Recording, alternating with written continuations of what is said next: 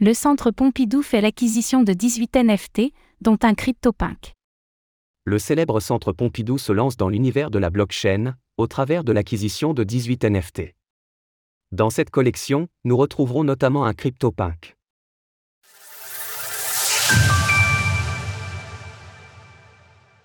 Le musée du Centre Pompidou se met aux NFT.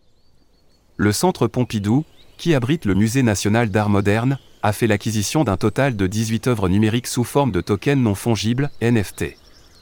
Il devient ainsi la première institution française à réaliser une opération de cette envergure. Ces NFT ont été créés par 13 artistes différents à travers le monde, et l'exemple le plus notable de cette collection est le CryptoPunk numéro 110.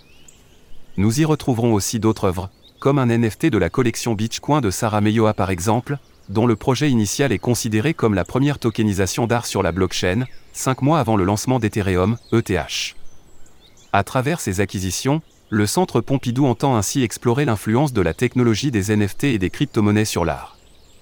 D'ailleurs, si le concept d'art numérique semble relativement nouveau, Philippe Bettinelli, conservateur du patrimoine au service des nouveaux médias, précise qu'il n'en est rien et que les tokens non fongibles n'en sont qu'une forme d'expression. Ces derniers temps, le phénomène médiatique qui a accompagné l'engouement pour les NFT a pu donner l'impression que l'art numérique venait d'apparaître, alors qu'il existe depuis les années 1960, sous des formes alors très expérimentales et bien moins largement diffusées. Une exposition à venir. Si pour le moment aucune date n'a été avancée pour l'exposition de ces œuvres dans les salles du musée, cette présentation au public est bel et bien prévue pour cette année. À ce propos, le Centre Pompidou tient une table ronde dédiée aux NFT le 8 avril prochain, au cours de laquelle la parole sera donnée aux artistes afin qu'ils expriment leur ressenti vis-à-vis de l'influence de la blockchain sur leur travail. Philippe Bettinelli indique également que l'exposition à venir s'inscrira dans un contexte global sur la dématérialisation de l'art.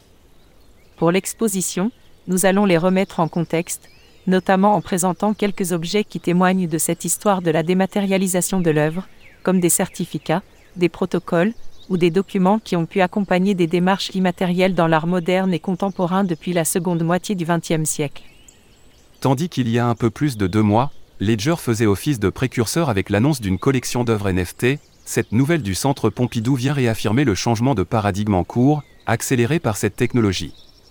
Source Centre Pompidou. Retrouvez toutes les actualités crypto sur le site cryptost.fr.